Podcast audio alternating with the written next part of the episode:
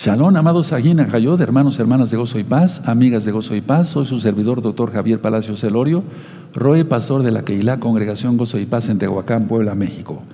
¿Cómo evitar el sarro dental? Es muy importante porque mucha población tiene sarro dental.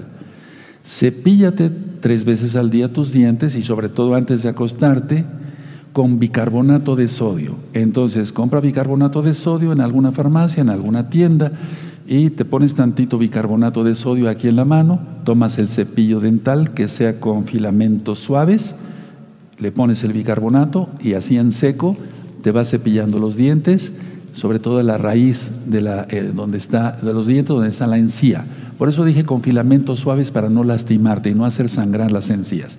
El sarro hace que haya bacterias, que haya sangrados cada vez que te cepillas, etc. Con el bicarbonato de sodio se alcaliniza el pH de la boca, se evita la acidez en la boca y por lo tanto el sarro dental se va. Si tú ya tienes mucho sarro acumulado, tal vez tengas que visitar a tu odontólogo, a tu dentista de confianza para que te haga una eh, retirada del sarro.